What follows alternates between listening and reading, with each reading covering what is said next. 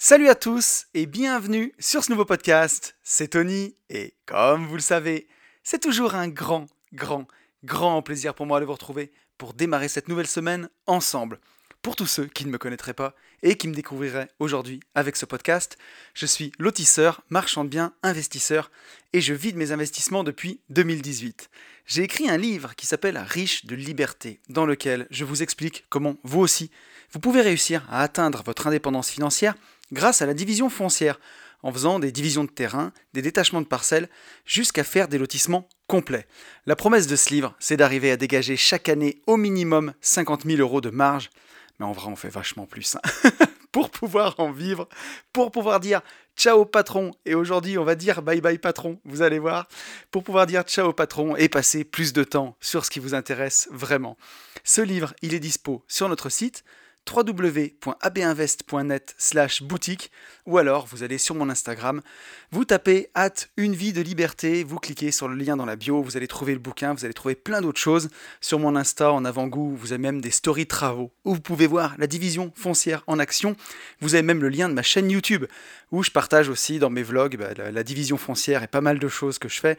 Si jamais vous avez envie d'aller plus loin, il y a plein de formations qu'on a fait, notamment Division foncière expert, notre formation pour apprendre la division foncière vraiment de A à Z à fond. Elle est même disponible au CPF, donc ne vous en privez pas. Et on a aussi plein d'autres choses pour apprendre à gérer ses finances perso, pour apprendre à investir sereinement en bourse ou même pour faire de la crypto. Et on se retrouve tous les 15 jours dans ce podcast qui s'appelle lui aussi Une vie de liberté et dans lequel on apprend ensemble à être plus libre que ce soit dans les poches, parce que oui, dans le monde dans lequel on vit, vous le savez, si on veut profiter de tout ce qu'il a à nous offrir, il faut quand même un peu d'argent, on va pas se mentir. Mais on apprend surtout à être libre dans la tête parce que ben voilà, on a beau avoir les poches pleines, si on est plein de blocages et qu'on n'est pas libre dans sa tête, croyez-moi, je sais de quoi je parle, on n'est pas libre tout court. Je vais commencer ce podcast, comme je le fais tous les 15 jours maintenant, en remerciant tous les gens qui m'ont mis un message suite au dernier podcast. Donc un grand merci à Clément, Olivier, Caroline, Jean-Baptiste, Aurélie, Hilario, Sylvie, Florian, Yasmine, Claudine, Yanis, Xavier, François, Émilie, Jérôme, Samy, Oromaz, Stéphanie, Antoine, Fabien, Cyril, Vincent, Karim, Clément, Nicolas, Guillaume, Nimbus et Xavier.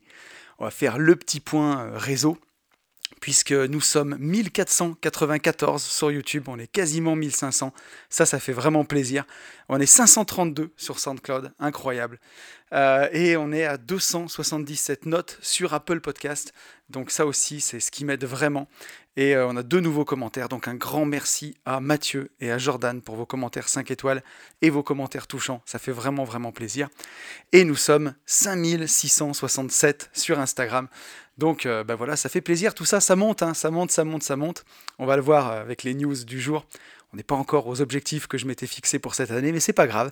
C'est vraiment en tout cas bien avancé. Puis j'ai l'habitude de me fixer, on va en parler aussi, des objectifs euh, bah, assez élevés pour que ce soit challengeant, sinon c'est trop facile. Donc en vrai de vrai, je suis ultra, ultra content. Un grand merci à vous tous, à tous les prénoms que j'ai cités, puisque bah, c'est vous qui faites vivre aussi euh, ce podcast, et notamment la, la, rubrique du début où je reviens sur le podcast de la semaine dernière. Donc un grand, grand merci. Et si vous avez envie de plus de Une vie de liberté, bah, n'hésitez pas à vous abonner à la chaîne YouTube où je publie un vlog par semaine, euh, voilà, où je parle de bah, plein de choses, enfin, ce qui m'est passé, ce qui s'est passé dans ma semaine généralement. Donc il y a des opérations de marchand de biens, de division foncière, il y a des réflexions sur mes investissements, il y a aussi des réflexions bah, développement personnel, un peu dans l'esprit du podcast. Donc euh, voilà, c'est assez sympa. Vous êtes nombreux à regarder les vidéos, vous êtes au moins 500 chaque semaine à regarder les vidéos, ça me paraît ouf quand j'imagine 500 personnes dans une pièce. J'ai toujours l'impression que je suis tout seul dans mon bureau, donc ça fait vraiment plaisir. Et voilà, encore une fois, en cette fin d'année, je voudrais adresser un grand merci à tous les gens qui me suivent, à tous les gens qui, euh, bah, qui prennent le temps de liker ces épisodes, euh, qui prennent le temps de s'abonner, qui prennent le temps de mettre un commentaire. C'est pas grand chose peut-être, mais pour moi ça veut dire beaucoup. Euh, allez, on va attaquer avec les news du, de ce début de podcast. Donc euh, bah déjà pour commencer, ce podcast va sortir le 20 décembre, si je ne dis pas de bêtises, puisque nous sommes dimanche 19 quand j'enregistre le, début de ce podcast. Donc bah voilà, hein, joyeuses fêtes à vous tous. Euh, la prochaine fois qu'on va se revoir, le prochain podcast, ce sera le 3 janvier. Donc euh, je vous souhaite déjà un joyeux Noël. Je vous souhaite de bonnes fêtes de fin d'année à tous. Profitez-en, c'est une période qui est quand même assez privilégiée pour, euh, bah, Pour plein de choses, pour passer du temps en famille déjà, pour faire une pause, parce que ben, en France, chez nous, l'hiver est long quand même, hein. il commence au mois de novembre. Alors pas le, pas le, pas le mot, comment dirais-je, pas la saison, mais en vrai, en température, ça commence au mois de novembre et ça finit à la mi-mars. Donc euh, bah, depuis que je suis libre et depuis que j'ai plus de temps, je pars chaque année au mois de janvier au soleil. Là, cette année, je serai à Cuba à partir du 15 janvier. Et je vous garantis que ça coupe bien euh, cette saison. Mais justement, l'hiver dure longtemps, on est en manque de vitamine D, on est en manque de plein de choses. Et donc, il euh, bah, faut en profiter pour faire une pause. Et ces, fêtes de Noël, ces fêtes de fin d'année, c'est un bon moment pour faire une pause, pour prendre du recul sur sa vie, sur, tout ce qu'on a fait, sur ce qu'on veut faire. Donc, je ne vais pas vous refaire euh, cette, cette fin d'année, ni dans ce podcast, ni dans le prochain. J'ai pas envie de vous faire un podcast entier dédié à faire le bilan, à définir ses objectifs. Mais quand même, c'est une période forte pour faire le bilan. Donc, je voulais faire euh, dans ces news un petit point sur mon année. Et euh, bah, je suis assez content parce que je pense que j'ai atteint à peu près 90% de mes objectifs. Euh, on a fait 1 million d'euros de chiffre d'affaires sur AB Invest. Donc ça, c'était vraiment génial. Et la marge qu'on a fait, bah, j'ai dépassé l'objectif de marge puisque le chiffre d'affaires, c'est une chose en marchant bien. C'est bien de faire du chiffre d'affaires. Ça fait bien sur une feuille, mais ce qui compte, c'est la marge. Et l'objectif de marge qu'on s'était fixé, on l'a dépassé de 30%. Donc je suis vraiment, vraiment content. Donc euh, là-dessus, bah, beaucoup, beaucoup d'objectifs ont été dépassés. Euh, j'ai vendu mon premier investissement que je voulais vendre depuis longtemps. J'ai réussi à le vendre cette année. J'ai lancé pas mal de projets que je voulais lancer. Donc je suis vraiment, vraiment content. Je m'étais fixé 8000 abonnés sur Instagram. J'avais vu grand. On est à 5700. Mais on dit chez Google que, je le dis souvent dans les podcasts, qu'un bon objectif, s'il est bien fixé, il doit être atteint à 70%. Donc quand on fait 8000 x 7, ça fait 5600, je suis à 5670, on est bien en vrai. Hein. Donc, euh, donc voilà, euh, c'est important de se, fixer, des objectifs assez élevés. Et j'avais fixé 2000 abonnés sur YouTube, on est presque 1500. Donc euh, là aussi, encore une fois, euh, si on fixe 70% de l'objectif, ça fait 1400 abonnés. Donc c'était assez challengeant pour se bouger le derrière et pas trop non plus pour être déprimant. Donc euh, je trouve que je l'avais bien fixé finalement. je me suis beaucoup amusé aussi cette année à vous faire des vlogs où bah, c'est moins prise de tête que les podcasts parce que vous l'avez peut-être vu ou vous voyez peut-être pas, mais j'essaie vraiment de me casser la tête dans les podcasts pour faire quelque chose de bien et apporter vraiment de la valeur à chaque fois. Et les vlogs, c'est plus cool. Les vlogs, j'essaye toujours d'avoir apporté de la valeur, que ce soit pas salut la team, j'ai mangé une pomme, quoi, que, que ce soit pas un truc comme ça, mais toujours vous apporter de la valeur et mes réflexions, mais c'est beaucoup plus spontané et c'est quelque chose qui est, euh, bah, qui est vraiment vraiment sympa. Donc euh, ça, c'était pour vraiment tous les objectifs, euh, on va dire pro et, et business. Et niveau mindset, il s'est passé aussi beaucoup de choses pour moi cette année. 2021, je m'en rappellerai toujours parce que ça a été une année vraiment charnière et notamment grâce à mon accompagnement PNL.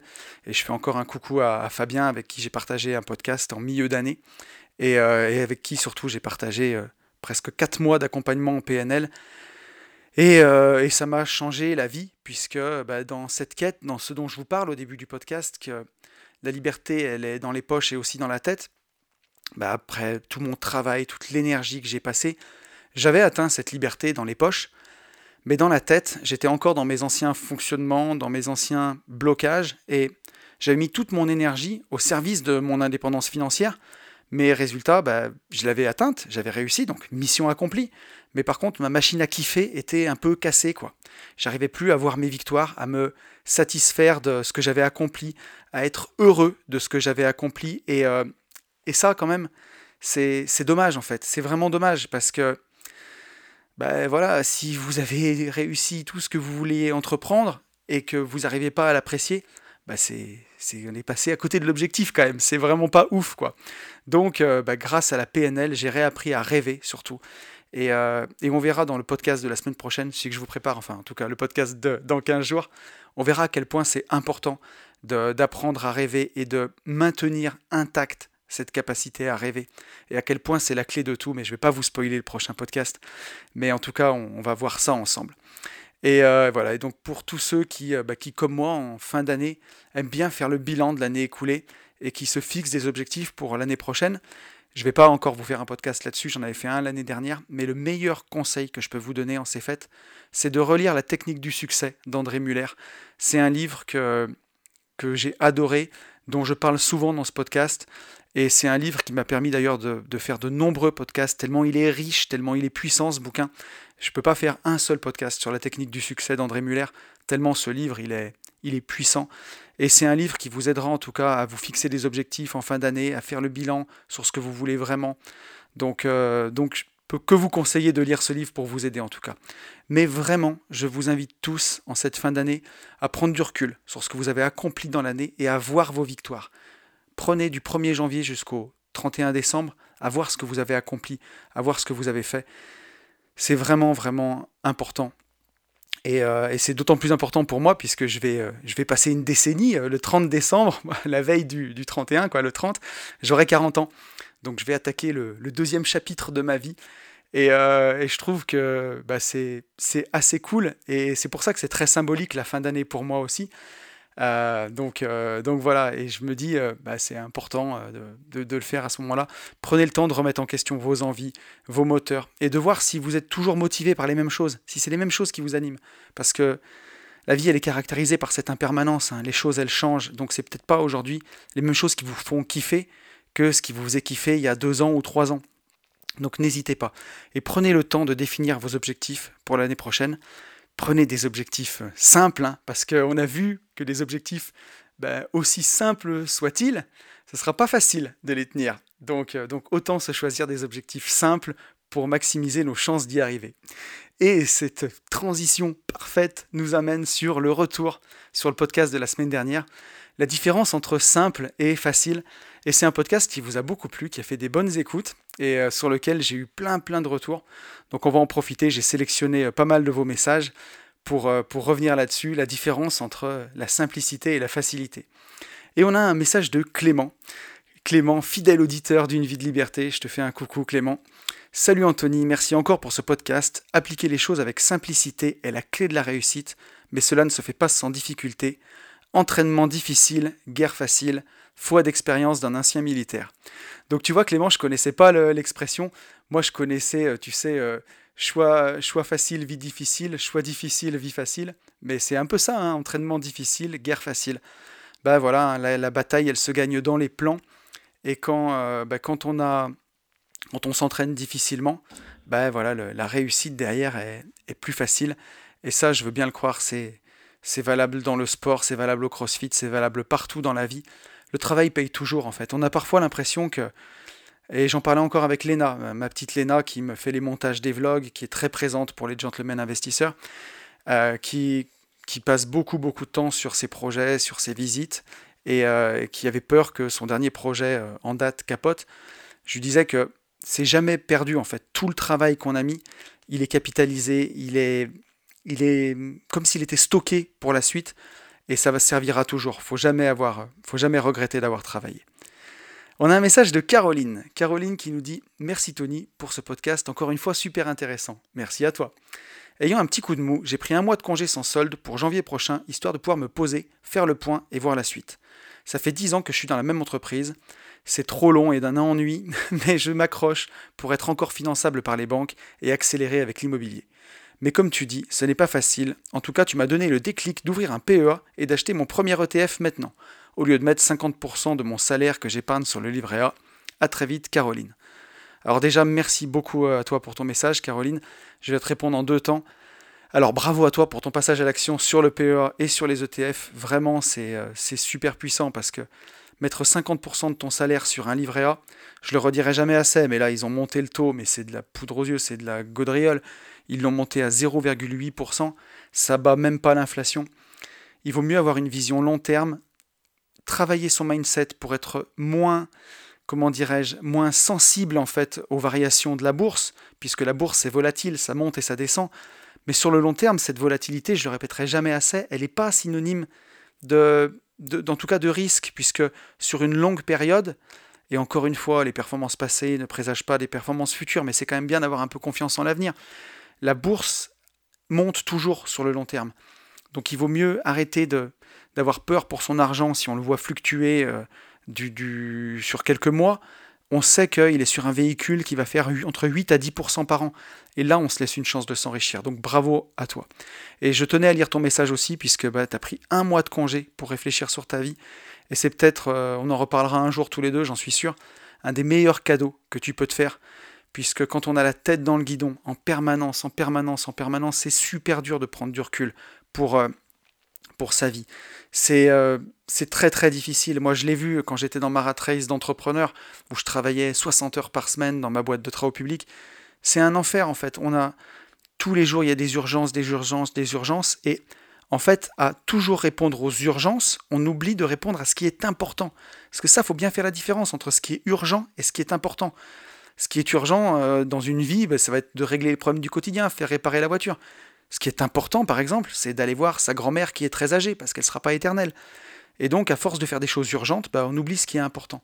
C'est la même chose dans la vie, en fait. Euh, on est pris par le tumulte, par le quotidien, par tout le travail, et on en oublie que ce qui est important, c'est d'être heureux, en fait, tout simplement, d'avoir une bonne vie. Donc, euh, donc voilà, Caroline, merci beaucoup à toi pour ton message. Bravo pour ce choix courageux, et je suis sûr qu'il sera fructueux. On a un message de Jean-Baptiste. Jean-Baptiste qui nous dit Merci pour cette bonne dose de rappel, tonton mindset. Ça fait du bien en début de semaine comme ça. Je suis aussi pour le fait d'amener plus de simplicité dans la vie. Ça me rappelle d'ailleurs une citation de je ne sais plus qui, mais qui m'a toujours marqué et qui disait quelque chose du genre La vie est assez compliquée, alors on se doit de l'aborder avec des outils et des concepts simples. Moi perso, ça m'a toujours aidé, puis ça rejoint le concept de minimalisme et de vivre avec uniquement ce dont on a besoin, lorsque l'on a réussi à établir des bases simples dans sa vie, etc. Et quand on réussit vraiment à faire cela, c'est d'autant plus kiffant. Bref, on pourrait encore en parler des heures, mais voilà, en tout cas c'est très inspirant, alors encore merci. Bon, bah, ça corrobore exactement le, sujet du, podcast, que bah, toujours aller vers plus de simplicité. Et c'est vraiment, vraiment quelque chose que j'essaye d'appliquer toujours dans ma vie, d'aller toujours vers plus de simplicité. Euh, que ce soit pour de la gestion de comptes bancaires, pour, pour euh, la gestion des ETF, pour ses, investissements immobiliers, pour son travail, pour se fixer des objectifs, aller toujours vers plus de simplicité, puisque on sait que même si l'objectif est simple, il ne sera pas facile à atteindre. Alors si en plus l'objectif est compliqué, il va falloir fournir un travail, ça va tout va être trop difficile en fait. Donc c'est mieux de s'en tenir à des choses simples et pour cela, décomposer en petites étapes, décomposer, décomposer, décomposer. Et là encore une fois, on revient sur la technique du succès d'André Muller. Mais il apprend beaucoup à décomposer les choses et euh, c'est très puissant. On a un message d'Hilario qui nous dit Merci Anthony pour ces excellents podcasts. Je ne sais pas si je devrais lire la, pommade à chaque fois. Ça fait un peu, euh, ça fait un peu cheville qui enfle quand même. Mais merci beaucoup à toi. Je fais partie de la majorité silencieuse qui n'a pas l'habitude de commenter, mais pour une fois je franchis le pas. Moi aussi, après la lecture des ouvrages d'Édouard Petit, je me suis mis à investir dans les ETF et les actions à dividendes début 2017. Le crack de mars 2020 a été un excellent stress test pour moi et je suis content non seulement de ne pas avoir craqué, mais au contraire d'avoir saisi cette opportunité pour renforcer à bon compte. Je pense que 20 ans auparavant, j'aurais paniqué et tout vendu en m'en mordant les doigts quelques mois plus tard. L'expérience et la conviction que l'investissement long terme était presque toujours gagnant m'ont aidé à surmonter sereinement cette tempête. Aujourd'hui, je continue mes investissements mensuels et presque 5 ans après les débuts de l'application de cette stratégie, je ne le regrette vraiment pas. Alors j'ai tenu à lire ton message, Hilario, parce que c'était un vrai retour sur la stratégie ETF de quelqu'un qui la pratique depuis bientôt 5 ans. Et, euh, voilà, et quand euh, bah, la stratégie, elle est simple, voilà, elle est simple. Tu nous as montré qu'elle n'était pas facile à appliquer, puisque mentalement, ça te demande quand même un effort.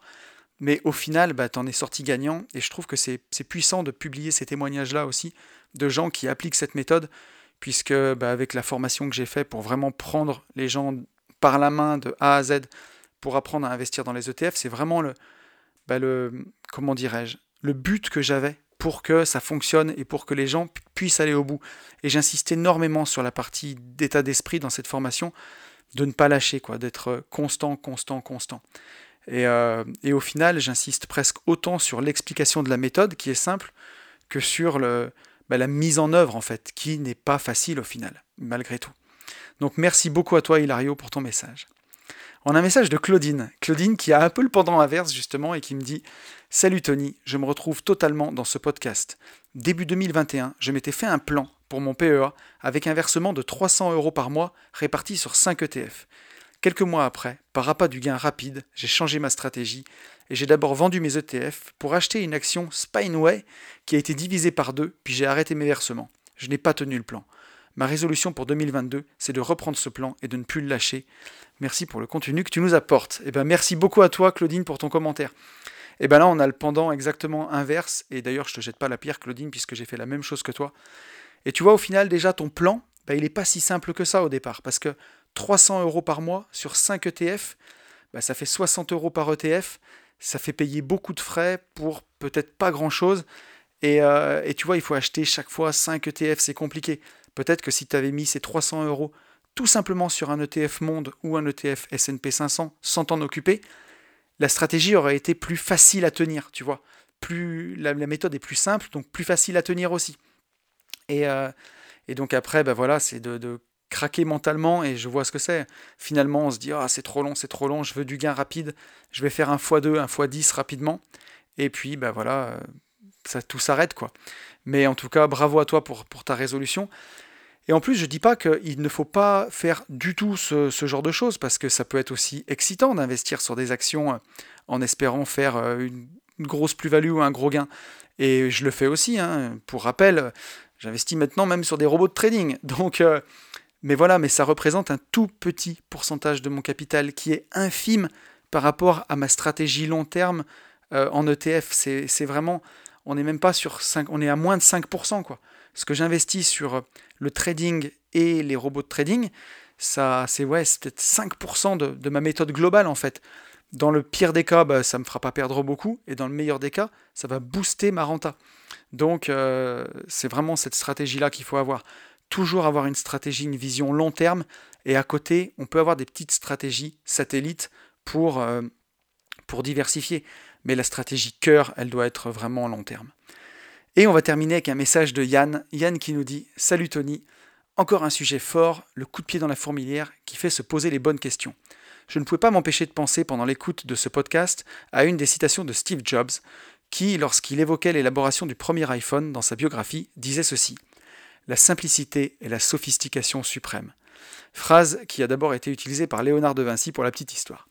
L'objet apparaît simple visuellement et à l'utilisation, Toutefois, personne ne se rend compte de la débauche d'énergie et d'ingénierie qu'il a fallu pour y aboutir.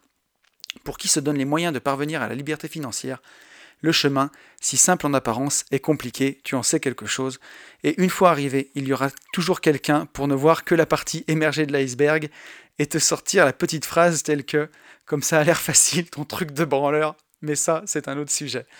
Euh, ouais, ouais, ouais. je rigole parce que je rigole parce que souvent dans les podcasts, ben voilà, vous avez tonton mindset et je dis pas, hein, j'avais à avoir 40 ans dans 10 jours et euh, j'ai atteint quand même un certain niveau de sagesse. Mais si vous voulez me faire péter les plombs, si vous avez envie de me voir me transformer et sortir de mes gonds, il y a juste à me dire ouais mais pour toi ça a été facile.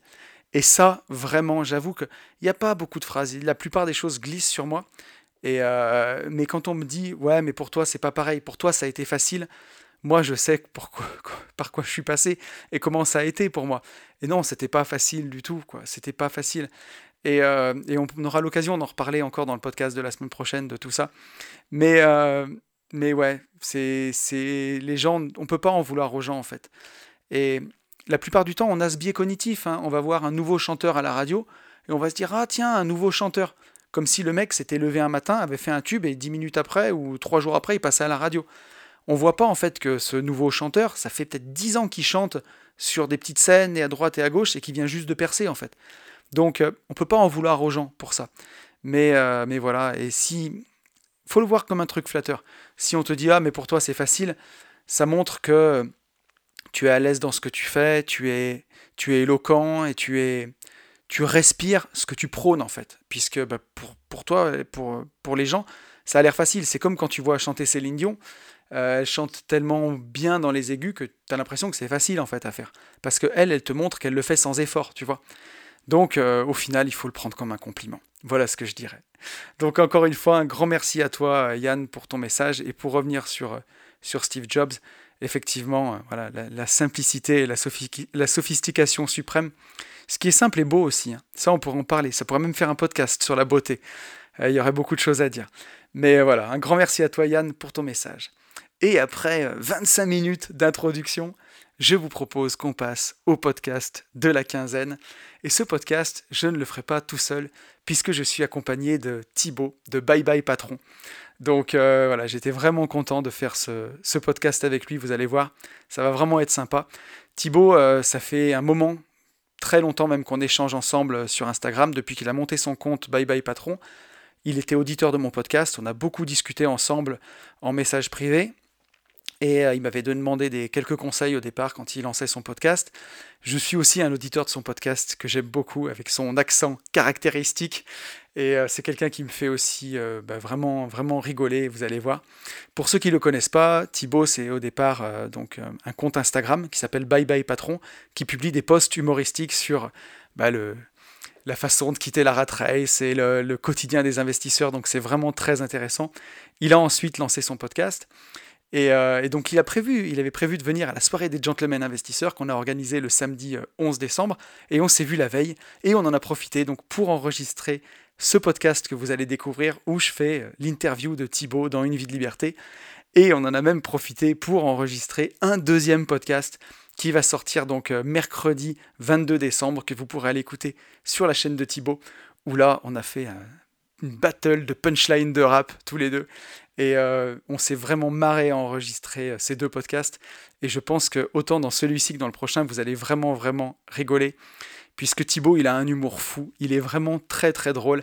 Il a une sorte de flegme. Enfin, je pense que ça va vous plaire. Moi, je me suis énormément marré.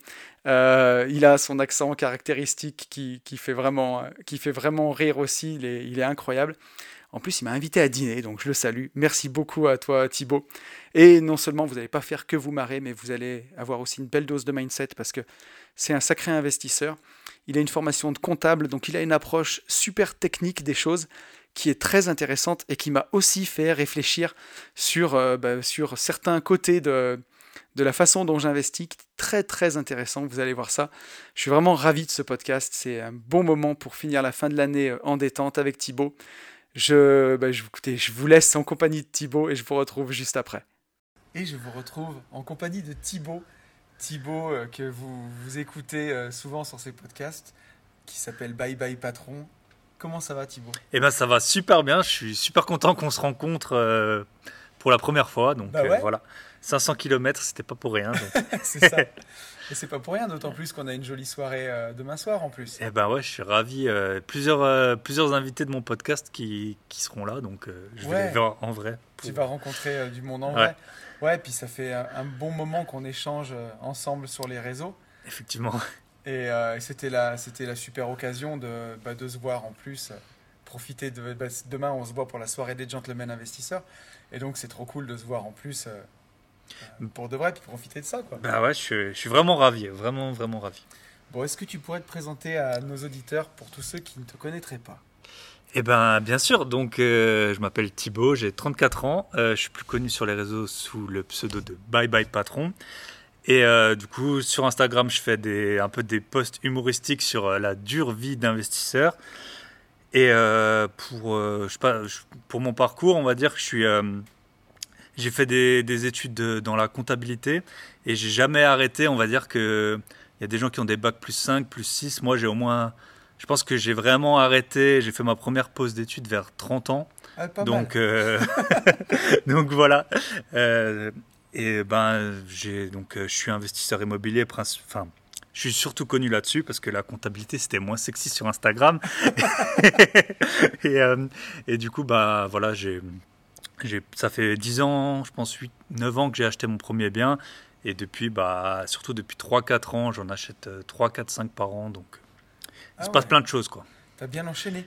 Et donc, tu disais, attends, tu as, fini tes études à 30 ans. Donc. Euh, en fait, j'ai fini mes études à, à 20, 24 euh, ans. Ouais. Et ensuite, j'ai commencé à travailler et je suis parti à l'étranger. Et du coup, les diplômes que j'avais en France n'étaient pas forcément reconnus. Il y avait des spécificités là-dedans. Ok. Et ensuite, euh, j'ai aussi des diplômes des États-Unis euh, que j'ai fait à distance euh, d'université pour me spécialiser vraiment. Donc, moi, je suis vraiment sur la comptabilité internationale. Et donc, c'est sans fin, ça change tout le temps. On a l'impression que c'est un truc un peu le comptable, il se fait toujours tuer en premier dans les films, mais, c'est un truc quand même qui est assez passionnant et intellectuellement c'est intéressant. Donc c'est pour ça que aussi en parallèle de tous mes investissements, j'ai encore, je travaille encore dans ce domaine. Puis bon, 12 ans d'études, ouais. c'était pas pour rien. Il faut que tu les rentabilises. voilà, c'est ça. Ok. Aujourd'hui, tu travailles à ton compte, tu me disais comment ça Ouais, bah moi je suis, on va dire ouais, je suis consultant dans la finance. Ouais. Donc ça, ça me prend ça me prend. Euh, je travaille tous les jours quand même hein, là-dedans. Et après, euh, je me dégage le maximum de temps pour toutes les activités annexes. Donc, euh, surtout les achats. L'immobilier, je délègue tout, tout, tout. je fais rien. J'ai que deux appartements que je gère tout seul et ils m'appellent jamais. Et tout le reste, j'ai tout délégué. Et après, la, bah, la bourse, c'est un peu. Voilà, c'est aussi dans mon domaine crypto et tout, ça me prend du... Et puis euh, maintenant j'ai les podcasts, donc un épisode par semaine, donc ça me prend aussi... Euh, ouais. Tu connais Je sais ce que c'est. voilà. Je sais ce que c'est. Bah alors attends, on va tout reprendre. On va tout reprendre depuis le début. Bien sûr. Euh, comment t'es venu à ton, ton premier investissement Ça s'est fait comment? Alors en fait, je suis parti à l'étranger. Alors à la base, moi, j'étais toujours en mode... l'argent, c'est le travail. Quoi. on m'a toujours appris ça. Moi, j'ai été toujours entouré de gens bah, on va dire quand même d'un milieu social pas ultra ultra élevé, mais quand même élevé, avec des professions qui payaient bien, des professions libérales, des choses comme ça. Et aussi, j'ai connu beaucoup d'entrepreneurs, mais un peu comme toi, tu l'as été. Euh, en fait, c'était pas du tout un, un, statut qui donnait, qui donnait envie parce que c'était des gens qui travaillaient tout le temps, qui travaillaient le samedi, dimanche. Alors voilà, j'en connaissais, ils avaient une Lamborghini, roulaient euh, en X5. Mais en fait, c'était pas du tout attirant parce que leur métier, ça se voyait que ça les usait, quoi. vraiment. Une vie horrible. Ouais. Et, euh, et donc moi, bah, on m'a toujours dit, voilà, je veux être expert comptable. C'est quand même un statut qui est, euh, on va dire, ça te permet d'avoir des revenus qui te permettent de, de, faire pas mal de choses. Ouais. Et à la base, j'étais focalisé là-dessus, en fait. Et ensuite, je suis parti à l'étranger et sur un marché où les prix faisaient que monter. Ils prenaient genre 10% par an. Moi, c'était mes premières payes. Du coup, j'étais salarié. Et je voyais bien que je pouvais acheter aujourd'hui et j'étais pas sûr que je pourrais acheter demain, vu que en fait, t'avais beau ne pas manger, le prix montait tellement vite que, que en fait, l'argent que tu mettais de côté, ben, il était perdu par rapport à par rapport euh, au prix que tu allais payer un an plus tard. Ouais. Donc euh, j'ai acheté, ça faisait deux ans que je travaillais. Et je travaillais beaucoup, beaucoup, beaucoup. Donc j'épargnais beaucoup, beaucoup, beaucoup parce que j'avais zéro dépense. Quoi. À l'époque, c'était vraiment. Euh, Okay. Attends, on parle souvent dans, bah les potes. Alors moi, c'était pas volontaire, c'était que je travaillais jusqu'à 10-11 heures, je m'arrêtais à la station. Quand c'était fun, acheté une bouteille de rosé à une pasta box. et, euh, et ça m'a permis ben, de payer euh, le notaire, hein, parce qu'au final, dans pas mal de pays, tu payes des frais de notaire. Ouais. Et, euh, et c'est comme ça que j'ai lancé la machine. Quoi. Et puis ensuite, ensuite j'ai commencé à comprendre que ben, travailler, je travaillais au moins 60 heures par semaine, si c'est pas plus. Ouais. Euh, dans la comptabilité, on a la joie d'avoir les inventaires en fin d'année. Donc les seules vacances que tu as, c'est euh, en fin d'année, mais tu dois retourner pour faire les inventaires. Euh, et puis en fait, après, tu as la période, ça s'appelle busy season, ça sonne bien, mais en fait, c'est quand les bilans ils sortent, parce que la plupart des sociétés, elles ferment, de, enfin, elles clôturent leur bilan au 31 décembre. Et du coup, jusqu'en mai, tu bosses comme un fou. Quoi. Donc en fait, tu as, as l'été. Ouais et c'est tout quoi. Puis là, je me suis rendu compte que, que ça allait pas fonctionner. ouais, tu m'étonnes. Mais c'est la folie. Ouais. au début, on... moi, je me souviens hein, quand euh, j'ai commencé vraiment euh, l'entrepreneuriat, j'avais 25 ans, quand j'ai repris l'entreprise de travaux publics, et, euh, et c'était de la folie quoi. Quand j'ai vraiment senti que le rythme allait être comme ça tout le temps, alors 60 heures, ouais, il y a eu des semaines où c'était 60 heures quoi. C'était entre, toujours entre ouais, 55, 60 heures, peut-être parfois plus. Et là, je me suis dit, putain, j'ai acheté la boîte. En plus, je me suis endetté sur 7 ans. ça. Moi, toi, t'étais bloqué. Moi, voilà, je, je, pouvais partir. Ouais, parce que je ne l'ai pas dit, mon premier métier, j'étais auditeur financier. Donc, les sociétés les plus connues, c'est PwC, EY, Deloitte et KPMG. Et en fait, c'est des métiers où tu as 30% de turnover par an. Donc, je veux ah dire, donc tu es, es, payé correctement. Enfin, moi, ma première paye, j'étais à l'étranger, c'était peut-être 2200 euros net après impôt. Mais en fait, euh, c'est pas ça du tout qui fait rester les gens, quoi. Et puis après, tu, vois qu'il y a des meilleures opportunités. Donc c'est vraiment un presse citron et c'est un business model qui est basé sur euh, essorer les gens euh, jusqu'à ce qu'ils partent. Et en fait, ceux qui restent, c'est les, les, les plus fainéants. Parce qu'en en fait, ils s'usent pas. Donc même parce qu'en fait, c'est. Un... non, mais... En fait, c'est tout un système qui est fait pour... euh, Il y a des, petits échelons. D'abord, tu es junior, après tu es senior, après tu es manager. Et, et du coup, c'est comme, euh, comme à l'école, en fait. Tu te dis, ouais, vas-y, j'ai travaillé autant, je vais monter, je vais monter. Puis tu perds complètement le sens des réalités. Et puis, tu vois bien que ça peut pas fonctionner. Donc, c'est comme ça que, que je me suis lancé dans l'investissement, dans un marché qui était toujours euh, complètement fou. Et, euh, et voilà, j'ai fait mes premiers achats euh, comme ça. Quoi. Ok. Et après, ça, ça a tout de suite fonctionné? T'as acheté, euh, t'as acheté autour de chez toi d'abord? Ouais, d'abord j'ai acheté, donc j'habite à l'étranger, j'ai acheté euh, un studio. Ouais. Euh, donc c'était 33 mètres carrés pour 230 000 euros. Euh, ah oui, voilà. d'accord. Alors attends, je calcule. Ça, ça devait faire du 6-7 000 euros le mètre carré. Ouais, hein. c'est ça, 7000, Donc ouais. c'était euh, dans un des pires quartiers de la ville en plus, quoi. Et euh, j'ai mis, alors euh, je l'avais mis, c'était dans un marché qui était fou, je l'avais mis dans une agence. Et là, c'est là où j'ai eu ma première expérience d'agence immobilière qui m'a pas trouvé de locataire. Donc ensuite, j'ai eu, euh, je me suis occupé moi-même de, mettre, parce que c'était 1000 euros par mois que je remboursais, donc ça faisait quand même de l'argent. Et euh, là, j'ai fait moi-même les visites, donc j'ai eu, euh, je pense que peu de gens l'ont eu. Moi, j'ai eu un russe, mais genre euh, un peu combattant du UFC, tu vois, qui me dit, qui me dit, ouais, je suis videur en boîte, mais je suis aussi chauffeur pour un homme d'affaires russe, tu vois. Genre son poing, il faisait la taille de ma tête, donc je suis payé en cash en partie. Donc j'ai dit, mais lui, s'il paye pas, mais je lui donne l'appartement, quoi. Ah ouais, là, Et- tu peux rien D'accord, monsieur. Ouais, voilà, c'est ça. Donc finalement, j'avais trouvé une locataire et au bout d'un moment, elle m'a plus payé.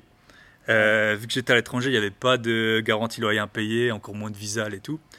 Euh, je- Mais bon, ça m'a pas découragé. Je suis allé moi-même au tribunal et puis euh, Ah oui, et ouais. t'as fait ton propre avocat. j'ai fait mon propre avocat. En fait, tu avais tous les tous les plaignants et il disait la, la juge, elle disait bah qui veut qui veut parler? Et moi j'étais là bah moi j'ai pas que ça à faire quoi. Donc je lève la main puis j'ai expliqué mon truc. Après ma locataire est quand même partie après le jugement, elle m'a repeint l'appartement Ah, c'est gentil. et je l'ai revendu euh, 370 000 euros. Donc euh, 140 000 euros de plus-value, Ah ouais. Disons que les- temps? deux ans. En deux ans. Ouais, donc c'est. Oui. Oui. Pu sécher tes larmes. voilà. Et encore aujourd'hui, euh, l'huissier me verse de temps en temps euh, quelques centaines d'euros. De... Il est en train de. Ça fait au moins. Ah, je sais plus, ça doit faire peut-être 4 ans le jugement. De temps en temps, je reçois voilà, 300, 400 Ah, euros. c'est- une petite rente. voilà, c'est ça. Et donc après, cet argent, il m'a permis de... Donc j'avais fait des... in- Entre-temps, j'ai fait des investissements, notamment, j'en ai fait que un à 110%. Ok. Euh, le reste, j'ai toujours mis un peu d'apport. Et puis maintenant, depuis que j'ai cet argent, bah voilà, il m'a permis d'accélérer super vite quoi, pour, Ouais. euh, pour tout le reste. Donc, euh, en général, moi, je mets le notaire plus 10%. Je sais pas si c'est la meilleure stratégie, mais en tout cas, c'est celle qui fait dire oui à la banque pour l'instant. Ouais, mais tu sais, je, je réfléchissais, euh, j'en ai encore parlé avec euh, Yann, ce- ce- tu vois, cette semaine, où euh, bah, si tu mets ton argent en apport dans une affaire, donc soit qui a 9-10% de rentabilité, bah, tu fais tourner ton argent à 9-10, et même si la rentabilité est moindre, mais que le bien il est patrimonial ou il est bien placé, bah, de toute façon, tu vas, ça va te permettre d'avoir du levier pour un crédit, pour un bien qui va prendre de la valeur. Donc, euh, quoi qu'il en soit, euh, c'est pas une mauvaise stratégie, je pense. Ouais, c'est ça, en fait, il faut toujours comparer. Je pense, enfin, moi aussi, c'est parce qu'à la base, je suis, je suis comptable. Mais en fait, as pour moi le stock et les flux, tu vois. Ouais. Et moi, en fait, je savais que ce qui allait m'arrêter au bout d'un moment, c'est les flux, donc mes revenus chaque année, et pas la trésor, tu vois. Parce qu'en fait, quand tu vas voir la banque, même si tu as 500 000 euros de côté, bon, tu peux le nantir et tout, mais elle, elle va regarder tes revenus chaque année, tu vois.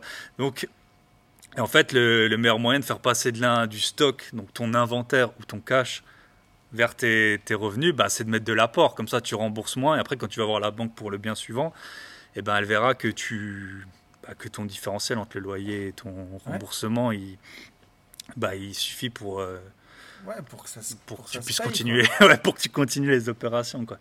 Donc, Ouais, c'est ça. C'est marrant, j'avais jamais euh, conscientisé le truc Ouais. comme ça. Bah, en tout cas, moi, c'est comme mes ça que. comptables, ils sont pas assez bons euh, pour le dire comme ça. Non, mais après, c'est vrai, la banque, ça l'impressionne pas forcément de la trésorerie. Quoi. Donc, euh, Après, ça dépend où tu es aussi. euh, Bon, toi, tu vis à l'étranger, ils ont peut-être plus l'habitude de voir des gens ouais, c'est ça, avec avec du cash.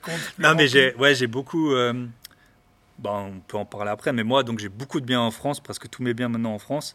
Ouais. Et ça, ça a été un gros frein de, de- le fait d'être non résident fiscal. Euh, alors je pense que la première raison, c'est que ça doit être une case à cocher dans le formulaire qui est pas la même que Ouais.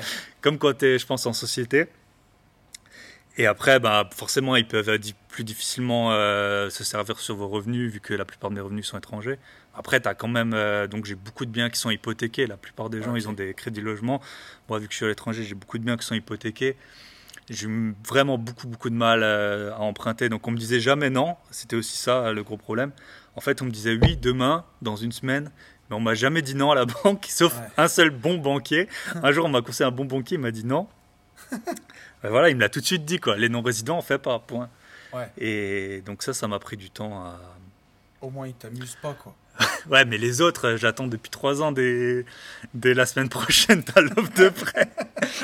Ouais, j'imagine que ça fait long. Ouais. Donc, tu as quand même toujours réussi à, à enchaîner après derrière. Ouais, ouais, j'ai euh, pu enchaîner. Alors j'avais, euh, parce que c'est vrai que c'est, euh, bah, je connais pas mal de gens qui, qui sont en Suisse, en Belgique et tout. C'est un gros point. Donc moi j'ai eu, bah, je peux le dire, je suis, mais la plupart de mes emprunts, je les ai au Crédit Mutuel, qui décide. euh, alors je crois que ça dépend des agences, mais euh, je pense qu'au moins jusqu'à 500 000 euros, ils peuvent décider eux-mêmes en Ouais. agence. Je fais comme toi, moi je suis au Crédit Mutuel Ouais. et il y a jusqu'à 1 million d'euros de délégation Ok, dans mon ouais. donc ça, ça m'a, ça m'a bien aidé euh, parce que j'ai beaucoup de biens avec, euh, avec un associé. En fait, à un moment, je me suis associé pour plusieurs raisons. J'avais un, un ami de longue date, lui qui connaît bien les travaux et tout, et qui était en France. Je pensais que ça aiderait, ça nous a pas du tout aidé euh, parce que euh, on n'était pas en couple. Donc c'était ça notre gros Ah. problème, ouais, et qu'on n'était pas de la même famille. Donc euh, voilà. Ok. Et mais bon, le Crédit Mut nous a suivis. Et après, j'ai eu une fois un emprunt avec un courtier. Ouais. Et j'ai eu, j'avais ma banque historique qui m'a prêté de l'argent, qui m'en a encore prêté il y a un ou deux ans. Donc, pour les non-résidents, faut, faut insister. hein. C'est comme tout. hein. J'ai fait beaucoup de banques, beaucoup de, et je, je dirais ne jamais croire la parole d'un banquier tant que vous n'avez pas l'offre de prêt sous les yeux, parce Ouais. que c'est sûr que. J'ai eu aussi des surprises avec ça, moi. Ouais. Euh, notamment pour la dernière fois pour acheter ma résidence principale où euh, ouais, trois jours avant, euh, on avait les offres de prêt, on avait tout. Mais ça a traîné, traîné, Ah, traîné. J'ai failli perdre le rendez-vous. C'est l'enfer. Ouais, c'était, c'était vraiment n'importe quoi. Mais, euh, mais oui, comme quoi, tu vois, on en parle souvent, mais la différence entre. Enfin, ce qui fait que certains réussissent et que certains échouent, je sais pas ce que tu en penses, mais c'est juste que ceux qui, réussissent, ils ont essayé encore plus de fois que les autres. Ils n'ont pas arrêté. quoi. Ouais, franchement, c'est. euh, Alors, avec, avec mon associé, on a une technique. C'est au bout d'un moment, la banque, on l'appelle tous les jours. Je veux dire, euh, je sais pas. Quand, en fait, quand on vous a fait une promesse, les gens, ils sont un peu moralement engagés. Tu vois, ils disent, euh, oui, on vous répond dans une semaine. Du coup, au bout d'une semaine, j'ai un rappel maintenant avec l'iPhone. Le, le- Ouais. peut-être le- J'appelle. Et, euh, et après. Au bout d'un moment, on passe à deux appels par jour, trois appels par jour. Enfin, au bout d'un moment, vous pouvez plus. euh, toi, tu as les 10% de pénalité sur le compromis. Tu peux plus attendre. Et, euh, et donc le monde, il est pas, il est pas, comment on va dire, il est pas juste. Mais souvent, c'est les plus chiants qui passent en premier. Et donc, euh, voilà, Ouais. on a essayé d'être sympa. Euh, mon premier bien, euh, c'était 23 000 euros. Premier bien que j'ai acheté en France, 23 000 euros. J'avais négocié comme un fou. C'était un petit appart. J'ai fait l'offre en mai. J'ai signé en novembre. Euh, j'étais euh, au même moment, j'étais 23 avec, 000 euh, ouais, j'étais avec quelqu'un, euh, un ami chez, chez Peugeot. Il a acheté une voiture à 22 000 euros. Il avait le financement le lendemain. J'ai dit punaise, mais donc euh, voilà. Ouais. Les banques, faut s'acharner. euh, faut toujours être sympa. Faut jamais les, les pourrir. Enfin, en tout cas de mon point de vue. Mais euh, voilà. Quand quelqu'un s'est engagé à un truc, mettez-le toujours face à ses responsabilités. Mais tu sais que ça, c'est vrai que c'est quelque chose qui est rigolo aussi parce que, bon, aujourd'hui, avec mon associé, euh, bon, on, vit de, on vit de notre société, on vit de, de- de- du marchand de biens, de notre patrimoine. Et quand même, quand on va faire nos nouveaux projets chez le banquier, on les pitch toujours, tu vois. Et quand euh, j'ai acheté les Tesla à l'époque, les deux Tesla, et le fourgon, on a tout acheté cash parce que je voulais plus de crédit, je voulais plus rien. Et puis au bout de trois mois, je me suis dit quand même, c'est dommage de ne pas avoir financé ça. C'est de l'argent qui dort et tout, c'est Mm. pas bien. Je suis retourné voir le banquier, je me suis dit, comment je vais lui pitcher euh, deux bagnoles à 50 000 balles plus euh, le, Le fourgon à, à 15 000 Ta fierté en plus, hein, je veux dire. Ouais, je me suis dit, putain, je vais faire comment? Et euh, en deux minutes, il m'a dit, oh, bah c'est bon, je Ouais. prends tout, euh, pas de problème. J'ai dit, bon, bah, il vaut mieux aller emprunter pour des bagnoles que pour des apparts. c'est incroyable, mais c'est exactement ça. En deux secondes, c'est exactement ça. Je pense que ça doit pas être les mêmes process, ça doit pas être les mêmes décideurs. Et... Ouais. et voilà. Ça, c'est assez fou. Euh, à quel moment tu as réfléchi à justement pourquoi tu faisais, euh, pourquoi tu faisais tout ça? Est-ce que tu as conscientisé les choses ou euh, comment ça s'est passé? Pourquoi j'investis? C'est ça la, la, question. Ouais. Ben, en fait, euh, moi je suis un peu. Alors je parle très doucement aussi, je viens de l'Est, hein, c'est comme ça. Hein. Mais euh, en fait, je, suis, je, dois toujours avoir des nouveaux projets, toujours avoir des, des objectifs. Quand je les ai. Voilà, je vous ai dit, euh, j'ai, vendu, j'ai acheté 230, j'ai vendu 370. Ça m'a fait plaisir 5 minutes, tu vois, mais enfin, même un peu plus. Mais je veux dire, c'est, pas, c'est pas ça qui m'a qui m'a enfin c'est pas ça qui motive tu vois une fois que c'est fait c'est fait ouais voilà donc en fait, c'est avoir toujours plus de projets. Après, euh, moi, j'ai investi beaucoup dans ma ville natale. Euh, visiter, j'aime trop. Euh, en plus, je fais ça avec un pote, tu vois. Donc franchement, on rigole trop. Tu vois la ville d'en haut. Tu sais, parfois, tu vois des immeubles années 70, c'est un peu dégueu. Mais genre, tu es au dixième étage, tu vois tout. en fait, ça m'a fait un super bon réseau. moi, je, pour l'instant, je suis encore en phase d'acquisition je vais essayer vraiment de m'endetter euh, jusqu'à ce que toutes les banques du monde m'aient dit non. et, euh, et, donc, euh, ouais, c'est acheter des biens. en fait, je sais pas pour en vivre tout de suite, mais c'est voilà, le patrimoine, j'aime bien. L'avenir, on ne sait pas de quoi ce sera fait, mais en tout cas, on sait qu'on aura un toit. Ouais. Et puis, et puis moi, je, en fait, après, c'est il y a des gens, ils sont minimalistes et tout. Moi, tu as juste à me dire, euh, ça, c'est, je sais pas, le train qui va le plus vite du monde, faudra que je le prenne. Ça, c'est la tour la plus haute du monde, le resto. Tu sais, j'ai mangé au Bourge Dubaï, là. Ouais, c'est le resto le plus haut du monde. Avant, j'étais à la CN Tower, là, à Toronto. C'est la cave à vin la plus haute du monde. Tu as juste à me dire ça, je dois y aller. Donc, tu vois, j'ai envie de. En fait, l'argent pour l'argent, ça sert à rien, mais en fait, c'est dès qu'il y a des expériences à faire, euh, je dois les faire et souvent ça passe par l'argent. Tu vois là, c'est pas un week-end très cher, mais je viens de voir et tout. Il y a plein de gens, si tu es au SMIC, bah, tu fais pas. Euh, tu fais pas 1000 km dans, la, dans, dans le week-end et puis deux nuits à l'hôtel. Plus, enfin, donc voilà. Moi, pour moi, l'argent, c'est vraiment euh, voir ses proches et euh, ses projets. Quoi. Ouais. Bah, de toute façon, déjà, quand tu me parles, moi, je vois ton visage en plus quand on est là pour le en live. Mais on, on, sent que ça t'éclate. Et tu sais, on dit bah, que le, le bonheur, c'est le chemin, en fait. C'est pas il y a beaucoup de gens qui se trompent et qui se disent je veux de l'argent parce qu'il faut de l'argent, de l'argent, de l'argent. Donc ils vont faire de l'immobilier même s'ils n'aiment pas ça, même si, ça les fait chier en fait. Ça va être une souffrance. Et au final, ils sont même pas sûrs que l'argent, ce soit au bout qu'ils auront au bout du compte, ce soit ça qui les éclate. Et en fait, euh, tu vois, ça me fait penser à ce que il y aura un deuxième podcast avec Thibaut. On en parlera justement, qui sera sur sa chaîne, où on va faire une sorte de bataille de punchline de rap. Et je peux en dire, euh, c'est même pas une punchline, c'est j'avais vu Booba dans une interview, mais que tu as dû sûrement voir, qui est assez connue, où il dit que l'argent, c'est des clés, en fait. Et où, bah, grâce à l'argent, tu peux faire plein de choses. C'est pas forcément euh, juste avoir une grosse voiture ou n'importe quoi, mais c'est. Tu, d'ailleurs, tu parlais d'expérience. Bah, aller manger dans le resto le plus haut du monde, aller euh, dans la cave à vin la plus haute du monde. C'est des délires, quoi. Ouais, c'est exactement ça. Et puis je pense qu'on en est un peu sorti, tu vois. On est, nos parents, c'était la génération euh, résidence secondaire, la R21 Turbo et tout ça. voilà, nous, on en est plutôt, on a eu accès à beaucoup de choses, les, par exemple l'avion, quoi, qui est pour eux qui était inaccessible, enfin en tout cas à des prix raisonnables. Et donc euh, moi, c'est, je cours pas après les chiffres, mais voilà, enfin faut jamais que l'argent après, c'est comme les gens tu sais, qui font du sport, c'est pareil. Il faut jamais que ton physique ou ton argent, ce soit le facteur limitant, je trouve. Euh, et puis toi, c'est le temps en plus, quoi, une vie de liberté. C'est un peu le troisième, euh, le troisième pilier, quoi. Mais, mais ouais, complètement. Dans ce que tu dis, c'est euh, tout à fait ça. Aujourd'hui, c'est sûr que moi, je suis plus minimaliste dans l'esprit. Je vais moins vouloir m'endetter pour, pour des passifs ou pour des trucs à la con.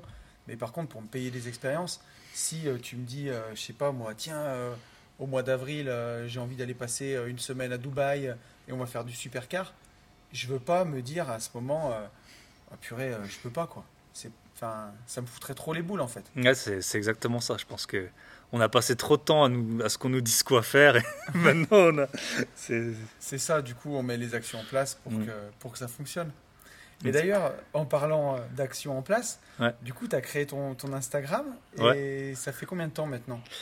Alors en fait, ce qui s'est passé, c'est que moi, je comprends. Très longtemps, j'ai pas compris Instagram. Quoi. Facebook, j'avais bien conscientisé le truc. Euh, Instagram, c'était des photos. J'ai dit, mais ouais, bon, ok, les photos, euh, moi, c'est c'est sympa, je voyage beaucoup, mais qu'est-ce que tu veux que je fasse des photos? Et ensuite, après, ben, vu que, comme j'ai dit, j'essaye d'acheter. Euh, bon, là, c'est le Covid et tout, mais en, tout, on tourne à peut-être euh, ouais, 4 biens par an.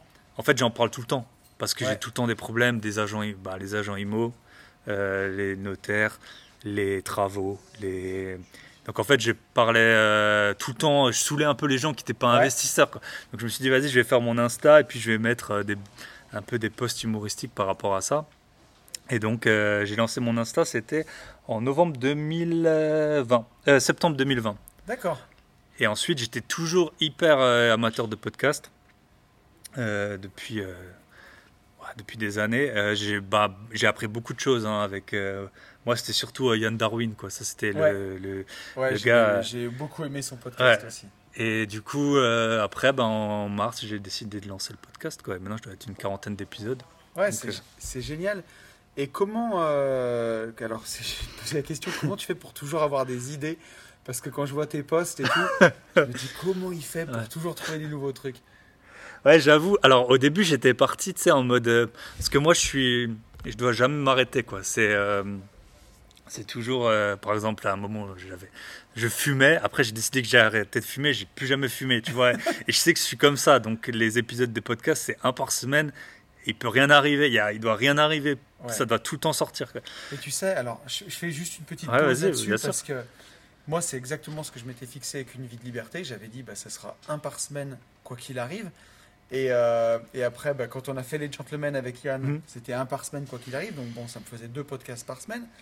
Et, euh, et je voyais qu'au bout d'un moment, j'étais en train de. J'allais exploser en plein vol, en fait. Parce qu'en plus, avec tout le reste, le business autour, ça Mhm. devenait fou. Et je suis passé sur une vie de liberté à un épisode tous les 15 jours et j'ai retrouvé mon plaisir. Mais il y a plein de gens euh, que je vois qui veulent développer ou une chaîne YouTube ou un podcast ou un truc. Et en fait, euh, ils sont pas réguliers. Et je sais pas ce que t'en penses, mais pour moi, si t'es pas régulier, ça peut pas marcher, quoi. Ouais, c'est exactement. Alors c'est vrai que moi, autant j'écoutais beaucoup de podcasts, autant t'es le premier qui, euh, qui disait vas-y j'ai rendez-vous euh, tous les lundis ou tous les vendredis. Et ça, ça c'est ça qui m'a mis la régularité. Ok. Et, euh, et en fait, ce qui m'est arrivé avec le Insta, au début, je postais tous les jours. Et j'ai eu un peu le même cheminement que je pense que toi avec le podcast. Après, j'ai un peu ralenti euh, niveau, niveau post. Maintenant, je poste en général trois fois par semaine. Euh, comment j'ai des idées Ouais, Je lis les news. J'y arrive pas. J'arrive. enfin, Ouais. Je vais faire un post, mais ça va être le maximum, quoi. Ouais, ouais, c'est après c'est. Bah toi, j'avoue que tes podcasts, j'ai l'impression qu'ils sont beaucoup améliorés depuis que tu passes à une semaine sur deux. Ça se voit que tu as plus de réflexion. Moi, ouais, je regarde les news. Euh, j'avoue que je regarde deux émissions. euh, L'amour est dans le pré, Marie au premier regard. Ah. En fait, j'adore voir les, les, les biais cognitifs et les comportements humains. Et du coup, euh, ça, c'est une bonne inspiration. Il y avait les JO, il y avait l'Euro. Et puis ensuite, je, mets, je fais beaucoup de posts de foot alors que je, je regarde absolument pas le foot. Mais euh, ouais, je sais pas, j'essaie de trouver dans l'actualité des trucs qui, qui fonctionnent. Quoi. mais Et puis après, il y a des nouvelles galères qui arrivent souvent. Donc ça aide. quoi. Mais en tout cas, euh, bah, à chaque fois, ça fait vraiment marrer. Et, euh, et ton, ton but avec ça, du coup, c'était c'était de partager? Qu'est-ce que c'était vraiment euh, au départ? Ouais, alors au début, c'était vraiment partager mes galères. Après, je me suis aperçu que euh, j'ai rencontré des investisseurs. Et en fait, c'est vrai que moi, je connaissais quelques investisseurs IMO euh, dans ma vraie vie, mais j'en connaissais peut-être 5-6. quoi. Ouais. Et ensuite, là, j'ai commencé à, à en rencontrer plein. La première que j'avais rencontrée, c'était Claire D'Huissier, là, parce qu'elle Ok. elle vient de l'Est, donc forcément. Et euh, après, elle, elle m'a aussi, j'ai vu pas mal de, de gens, elle avait fait une soirée. Et euh, en fait, c'est là où je me suis aperçu, ben, c'est dingue, tu vois, euh, de... les réseaux, c'est trop puissant, quoi. Et c'est vraiment, euh, là, ben, tu vois, on va en voir plusieurs demain, et puis, euh, j'avais jamais pour vocation de vendre quoi que ce soit. Ouais. Euh, j'ai pas du tout fait ça pour, pour ça. Après, entre-temps, j'ai écrit un petit livre. C'était d'un coup, je voulais essayer, et puis c'était pour partager aussi. Je sais que si tu vends pas, les gens ils vont jamais appliquer. C'est peu Oui. importe ce que tu. Et puis maintenant, là, on a, on accompagne des gens, mais c'est pareil, on en a pris très peu, on en a trois pour l'instant, où on veut qu'ils achètent leur premier bien, mais ça jamais. euh, voilà, ça- toi c'est pareil, je suppose que tu es revenu des, des Ouais. podcasts. Encore toi, il est beaucoup plus développé, mais pour moi, c'était jamais. Enfin, j'ai jamais fait ça pour me créer, créer un nouveau métier ou un. Ouais, moi c'était au départ c'était pas ça du tout. C'était déjà juste parce qu'au départ il y avait qu'une vie de liberté. C'était juste pour partager en fait, partager euh, ce que je faisais euh, déjà en immobilier et aussi euh, mes réflexions euh, philosophiques presque maintenant. Et, en fait je me suis dit bah ça me fera aussi un biais parce qu'avec mon cousin, avec Ben, mon associé, on avait écrit un bouquin. Alors tu parles d'un livre que tu vends 20 balles, c'est pas non plus pour pour faire fortune, mais on voulait partager ce qu'on faisait. Je me disais ça c'est déjà pas mal. Et après, ben, quand j'ai rencontré Yann, moi, ça me, ça me saoulait de parler d'immobilier que tout seul. Et je voulais plus faire un truc de développement personnel. Donc je me suis dit, ben, on va scinder le truc, je vais faire une vie de liberté. Je vais faire dev perso, mais toujours avec euh, de l'invest, de l'IMO, parce que j'aime ça. Et avec Yann, on fera le côté euh, IMO, investissement euh, de l'autre. Et en fait, c'est après quand les gens, ils, ben, ils ont l'habitude de t'écouter, ils t'apprécient bien, c'est eux qui viennent te demander, en fait, ben, ou, de les aider, quoi. Exactement. Et puis après, tu peux pas faire. Aussi, je pense que toi, c'est comme moi. J'ai aidé plein de gens et j'ai aussi aidé- essayé d'aider plein de gens dans la vraie vie. Tu vois, des proches à moi Ça, qui ont acheté leur, leur premier leur premier truc. Et euh, et donc ouais, c'est pour ça qu'on fait ça. Et puis après, j'avoue que t'as une fois que tu es dedans, tu sais, on dit les les gens qui sont au chômage, ils ont zéro idée, euh, et puis les, les, les entrepreneurs, ils en ont mille. Et en fait, c'est Ouais. ça. Là, je pourrais encore faire plein d'autres trucs. Euh, après, bon, j'avoue que moi, pour l'instant, vu que je veux acheter le plus de biens possible, je maximise mes revenus. Donc, euh, Bien sûr. et puis, euh, et puis là, j'avoue que là, on a, j'ai surtout un élève que je suis euh, souvent. C'est pas du tout du travail, quoi. Je veux dire, euh, le gars, j'aime trop l'aider. Je l'avais hier pendant une heure au téléphone. J'aime trop Mais, mais c'est ça, hein, quand tu partager, quoi. as la mentalité d'entrepreneur, ça me fait marrer ce que tu dis, parce que tu vois, on vient de passer la semaine avec Yann pour euh, euh, ben, enregistrer ce nouveau projet qu'on est en train de préparer. Alors pour, l'instant, j'en dis pas trop, parce que c'est pas sorti. Mais on a loué euh, ben, une villa une semaine, comme les rappeurs, là, à la campagne, au milieu des moutons, et pour vraiment être isolé et faire que de bosser. Et on a fini ça ben, hier soir. On a célébré, on a bu un petit verre de, de vin et tout. On, on avait une piscine, on s'est baigné, on a passé une bonne soirée. Et ce matin, en rentrant, j'étais déjà au téléphone pour euh, le nouveau projet. Alors celui-là, il n'est pas monté. parce que, ben voilà, quand on a des idées, euh, c'est ça aussi qui est chouette, c'est de matérialiser ses idées, quoi. De toute façon. Euh, je vais te poser une question. Ça, c'est mes questions, une vie de liberté. Ok. Parce que as, bah, tu me dis que tu as accompagné des gens. Qu'est-ce qui leur manque selon toi? Qu'est-ce qui manque le plus aux gens pour passer à l'action? Euh, euh, visiter, visiter, visiter. C'est euh, moi quand quand je cherche un bien. Alors euh, en fait j'ai beaucoup de biens assez loin de chez moi. Je, je cale. euh, je pense que c'est le record, peut-être 15, mais au moins une dizaine de visites par jour. Ah oui, quand En même. fait, avec, euh, c'est aussi pour ça que je suis associé. Toute la semaine, on appelle, on appelle, on appelle. J'irai le ratio, c'est 200-300 annonces que je vois, 50 appels, 10 visites, quoi. C'est à peu près ça le, le ratio. ouais. Et je pense que c'est le principal frein, c'est visiter et ensuite c'est faire les offres. Faire les offres. Moi, je vois maintenant, j'ai des offres qui sont prêtes. Je fais des, bon, on- et ça te fait passer devant tout le monde. Quand tu as une offre qui est prête, que tu as un préaccord de financement, même si ça vaut ce que ça vaut, euh, je pense que c'est vraiment ça, tu vois, euh, qui manque aux gens, c'est multiplier les visites. Parce que sur le bon coin, les biens, ils sont jamais rentables, quasiment Ouais. jamais. Et après, euh, tu vois, moi, j'ai aussi, via, vu que j'ai investi beaucoup dans ma ville natale, je me suis créé un réseau, mais que a posteriori. Et maintenant, on me propose des appartes que. Et en fait, comment j'ai eu le gars là qui me propose Ça fait trois appartes qu'on me propose. C'est, j'ai visité un bien qui était trop cher. C'était trop cher, il y avait trop de travaux. Euh, je lui avais envoyé une négo, mais je sais plus, c'était genre moins 35%. Ouais. Et puis, euh, et puis c'est pas passé quoi. Et puis la fois d'après, je l'ai vu, il m'a dit ah, j'ai huit visites euh, pour le pour l'appart aujourd'hui.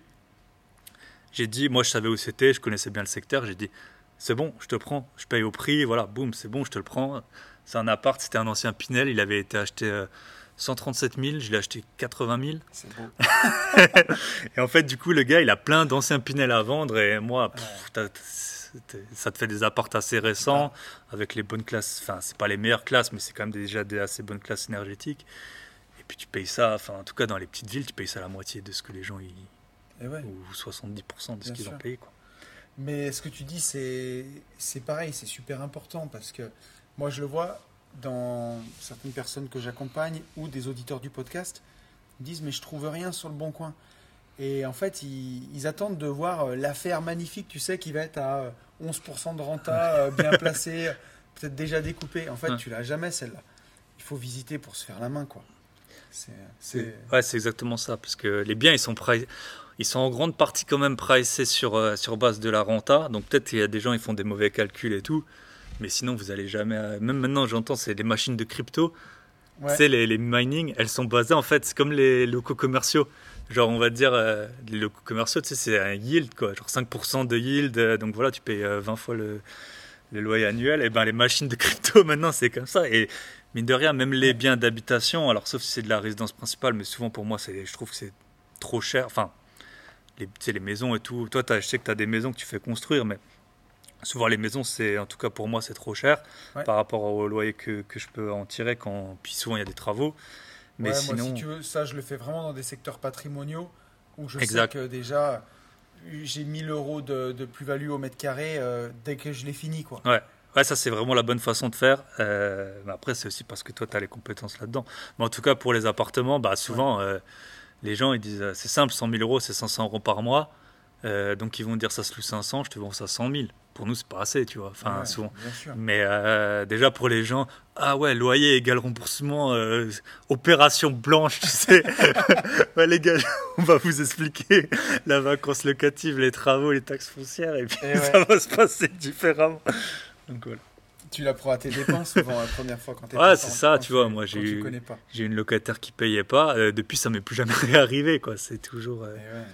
Et c'est ça, tu vois. Les gens, euh, je leur disais, euh, j'ai un locataire qui paye pas. Déjà, je le disais, tu sais, un- toi, tu avais un épisode sur euh, ton immeuble qui se passait mal. T'as un Mhm. peu honte. Tu Ah, vois, ah, alors qu'en mais fait, tu j'avais- peux rien. Je veux Mais dire. oui, mais moi j'avais tu vois fait- j'ai fait cet épisode exactement pour ça pour décomplexer les gens et leur dire bah n'ayez pas honte c'est pas de votre faute quoi si Mm. voilà vous avez peut-être fait une erreur c'est pas de votre faute mais moi j'avais honte hein. Ouais. je rasais les murs hein. Et en tout cas, moi, j'avais la locataire qui payait pas. Donc, tu sais, je sais pas, j'avais quand même une ardoise de 7-8 000 euros. Mais au final, je l'ai vendue avec 140 000 euros de plus-value. Donc, tu vois, tu, tu peux très souvent te rattraper. Tu peux. Le seul truc, c'est. euh, le enfin, tu l'as dit, le secteur. Il ne faut jamais acheter dans un secteur qui craint, parce que ça, tu peux rien y faire. Ou une Non. copro euh, avec un. Moi, une fois, j'avais visité un appart, c'était pas mal. Puis le, le vendeur, il me dit Ouais, le. le- le- comment, comment on appelle ça le, euh, le syndic, là, le, les propriétaires, le conseil syndical, ok c'est géré d'une main de fer par un ancien gendarme. On était en train de visiter le, le sous-sol. Le gars, il dit Oui, bonjour, à qui j'ai affaire? Il commence vraiment à faire ça là. Et je Ouais, dis ouais, Ouais, ouais. mais ja- jamais t'achètes là-dedans. Le gars, il va te Ouais. faire les, va, toutes les misères du monde. il va te faire l'enfer ouais. Donc, ça, c'est vraiment le. J'allais te demander, euh, parce que je sais que du coup tu fais pas que de l'immobilier, Ouais. puisque on a parlé, euh, tu, on a un peu la même philosophie là-dessus. Tu fais euh, minage, euh, tu faisais du minage, de- enfin tu fais du minage de crypto, tu fais de la crypto en direct, tu fais aussi euh, des merveilleux robots de trading. Ouais. Euh, si jamais tu reçois 100 000 euros qui tombent du ciel, qu'est-ce que t'en fais aujourd'hui? Alors 100 000 euros, bah, ça arrivé il n'y a pas très longtemps. Euh, Ah. Donc euh, bon, moi j'ai une énorme partie quand même en dehors de l'immobilier en bourse parce que bon, c'est un peu mon, mon domaine d'activité. Euh, après, donc euh, 100 000 euros, déjà, après chacun fait ce qu'il veut, mais je pense que je prendrais 10 000 que, que je claquerais, enfin pas n'importe comment, pas dans une voiture, mais voilà, par exemple, j'ai jamais voyagé en business. Je pense que là, maintenant, euh, mon patrimoine et mes revenus me permettent de voyager une fois en business. Euh, donc je ferais peut-être ça. Je ferais, je pense, euh, là, je vais avoir bientôt 35 ans, une grosse, grosse fête. Ouais, Donc ça, ce serait 10 000 euros comme ça. Ensuite, euh, c'est 10%, c'est pas mal. ouais, ça ferait 10%. Et puis le reste, euh, bah, je mettrais au moins pff, 60 000 en, 60 000 en bourse. Sachant que ça, tu peux le récupérer pour des apports d'IMO. Alors, ce que j'ai demandé, en bourse, tu ferais quoi du coup? Parce que tu sais que moi, j'aime bien les ETF. Les ETF, les ETF, c'est un très bon. Toi qui connais bien, toi qui, Ouais. qui connais bien tout ce monde-là, Ouais. qu'est-ce que tu en penses de, de ça? Bah, les ETF, je trouve que c'est un très bon moyen. Et surtout, ben, on en a parlé pour les podcasts chaque semaine. Moi, j'ai un rappel, c'est le troisième lundi de chaque mois. Euh, je mets, euh, donc chacun fait ce qu'il veut, mais moi, c'est à peu près 20% de mes revenus du mois qui partent direct dans des ETF. Ouais. Et ensuite, moi, j'aime bien, tu sais, l'approche value. Là. Alors, enfin, en fait, j'aime bien deux approches. L'approche, tu sais, il y a growth et value. Bien sûr. Donc, les growth, c'est genre Amazon, Alphabet, Facebook, Netflix. Il y a des trucs que croissance. Ouais, voilà. Genre Uber, tu vois, j'ai mis Netflix. Pour moi, leur marché, il est fini, tu vois. Ça peut pas grossir, jusqu'au ciel. Mais j'ai quand même mis des tickets là-dessus. Et après, j'aime bien tout ce qui est. euh, je suis sur pas mal de forums et aussi des newsletters de, de value. Donc les sociétés qui sont. euh, c'est rare, mais tu as des sociétés qui ont plus de cash que leur market cap, quoi. Enfin, cash net, quoi. Donc tu as ça. C'est souvent un peu des secteurs dégueux, mais tu sais, genre, je sais pas, les taillages de pierre, euh, les, machines, euh, les machines outils sur les chantiers et tout. Donc je suis dans, dans j'ai pas mal d'investissements là-dedans et ça marche euh, vraiment vraiment bien. Donc c'est un peu comme les villes, on passe synthé, mais euh, tu sais il y a des petites villes maintenant depuis le Covid, elles ont elles ont un peu pris pris de la valeur parce que les gens ils se sont rendus compte que bah, que en fait un appartement c'est un appartement et une société qui tourne c'est une société qui tourne donc donc je ferai ça comme ça et après pour le reste euh, Là où je suis pas du tout encore, c'est les NFT. Donc là, euh, je pense que je mettrai au moins entre 10 et 20 000 euros. Euh, je suis abonné. En fait, j'avais interviewé un. Il s'appelle Nathan. Il a une société de conseil, on va dire, en crypto et en NFT. Donc là, je me suis abonné. Ils viennent de lancer pour euh, donc un programme NFT. Donc ils vont te dire sur quoi investir. Donc ça, je pense que ça vaut ça vaut le coup euh, de mettre Ouais. un petit ticket. Et après le reste, ouais, robot trading. ça- Franchement, le robot trading rien que pour l'ego, ça fait ça fait rire. Et puis euh, ouais, quelques. J'essaie de participer à pas mal de IDO en ce moment. Donc euh, c'est comme une IPO, donc Initial Public Offering, mais de crypto. Donc là, je suis. euh, et souvent, en fait, les IDO, il faut avoir des cryptos pour, pour rentrer sur le projet. Donc par exemple, si tu as mis 10 000 euros sur la plateforme, eux, ils vont te dire bah, Ok, tu peux participer à la prochaine IDO et poser euh, 1000 euros. Tu vois. Donc je pense que je mettrai 10 ou 20 000 euros sur. Il y a 3-4 plateformes qui sont connues. Il y en a- la plus connue, c'est euh, Polka Starter. Et donc, euh, je ferai ça pour euh, après être dans la shortlist pour, euh, voilà, Ouais, ça, pour faire des petits quoi. Ça, c'est intéressant. Moi, j'en ai fait. Alors, j'ai fait une ICO. Ouais, c'est pas. Il y a ICO, c'est quand c'est centralized par une, un exchange, et. IDO, c'est décentralized, mais au final, c'est la même chose. Alors, j'avais fait celle de Ternoa, moi. Et, euh, et j'ai fait aujourd'hui, c'est ça qui est absolument incroyable. J'ai fait un fois 40, si je dis pas de bêtises. même bien tassé d'ailleurs, parce qu'attends, euh, un fois 50 même, aujourd'hui. Donc, c'est Bon, souvent, tu peux mettre que genre 500 balles, mais voilà, 500 Ouais, fois 50, ce que j'ai fait. J'ai mis 500 balles. ça paye le Ford, euh, le Ford Transit. Là. Mais, mais ce qui est complètement fou, c'est que. Mais complètement. Et ça paye même le, le crédit, la mensualité du Ford, parce que j'ai pu les mettre en stacking. C'est- J'ai fait ça sur Just Mining. Et euh, le rendement est à 27% par an. voilà, donc euh, Donc. euh, t'as à la fois la crypto qui monte et en plus 27% d'intérêt. ouais, c'est ouais. euh, c'est fou. Et encore une fois, pour ceux qui n'ont pas un pied dans la crypto, on vous parle pas de faire un, un all-in de Non, votre je- patrimoine. Je pense que à la base, il faut mettre entre 5, ouais, autour de 5% de son patrimoine. Et après, ça- au bout d'un moment, si ça grimpe, bah, ça peut représenter beaucoup plus. Mais puis ça C'est ça. dépend aussi où tu en es. Je veux dire, si tu pas. Si as zéro bien immobilier, zéro investissement en bourse et que tu as du mal à finir le mois, c'est peut-être pas la peine de. T'es t'es réparti comment, toi, aujourd'hui, entre ton patrimoine IMO, bourse et, euh, et crypto? Alors, euh, Imonet ou brut? Alors, moi, je parle toujours en net. Mais, euh, parce Bah. qu'en brut, c'est sûr que c'est beaucoup plus Ouais. avec les crédits. Du coup. Ouais, bien sûr. Euh, ben, du coup, parce qu'en fait, j'ai vendu mon bien le plus cher il n'y a pas longtemps, euh, qui représentait bien 30-40% de mon patrimoine. Donc, je dirais que je dois être à peu près en net à allez, 40%, 40-50% d'IMO, euh, 30, 40, ouais, 30% de... En fait, la crypto, je m'étais mis de- en 2017. Après, je suis un peu sorti pour payer notamment les apports euh, de biens. Donc, ouais, 30% de crypto. Et j'ai aussi un livret A au plafond. Parce que pour moi, ça me permet de bien dormir la nuit. Alors, je sais que Tony, lui, il n'en a pas besoin. Mais j'ai ça. Et après, ouais, je dois, je dois être entre. euh, ouais, je dois être à 15%, j'ai de la crypto, j'ai aussi des trucs qui puent à mort, genre euh, cannabis thérapeutique. euh, Ouais, ouais, j'ai des trucs. euh, en fait, j'ai un peu posé des billes un peu partout. Parfois, ça a bien fonctionné, parfois moins. T'as investi sur le cannabis thérapeutique Ouais, ouais, il y a des. Écoute, je conseille pas, mais en tout cas, je l'ai fait. Ouais, j'ai essayé plusieurs. J'ai aussi, toi, t'as les robots trading Forex et, Ouais. et Gold. J'en ai aussi sur les cryptos. Voilà, j'ai, ouais, je dois avoir 15%, en- voire 20% peut-être en crypto et trucs un peu. euh, Après, chez toi, c'est plus facile parce que tu vis à l'étranger, t'as pas de fiscalité sur la crypto quand tu la sors? Euh, ouais, j'ai surtout pas de fiscalité sur les actions que je détiens plus de 6 mois. Donc Voilà. ça, ça, c'est ça qui change la vie. Autant tous mes revenus, euh, ils sont taxés, voire plus qu'en France, parce que quoi qu'on pense, en fait, en France, l'impôt sur le revenu, alors pas les cotises, mais l'impôt sur le revenu, il est assez faible par rapport au Oui. reste de l'Europe. Mais aussi parce qu'il reste souvent plus grand chose à taxer. Mais, euh, et puis en plus, euh, je sais pas, il doit y avoir 200-300 taxes en France. Euh, T'as la CSG, t'as les belles euh, CFE, taxes foncières, tout ça. Et du coup, euh, nos revenus ils sont quand même assez bien taxés, mais les actions, pendant, au bout de 6 mois de détention, t'as pas d'impôt. Et la crypto, en fait, t'as pas mal de pays qui ont pas trop légiféré dessus. Par exemple, la Suisse. Et donc pour l'instant, euh, après, j'avoue que moi, tous mes gains crypto, ils restent en crypto. Donc, euh, Ouais, bah de toute façon, en France, t'as pas bien le choix, sinon tu te fais ouvrir en deux, donc. euh, Ouais, c'est ça. Après, pour ceux qui ont vraiment, je pense, des sommes à 6 chiffres de crypto, je sais que le Portugal et Dubaï, ils, ils taxent pas. Euh, si j'étais eux, au bout d'un moment, je prendrais un an off, j'irais Ouais. habiter au Portugal au moins 6 mois par an, il fait beau, on mange bien, et puis t'encaisses tes trucs.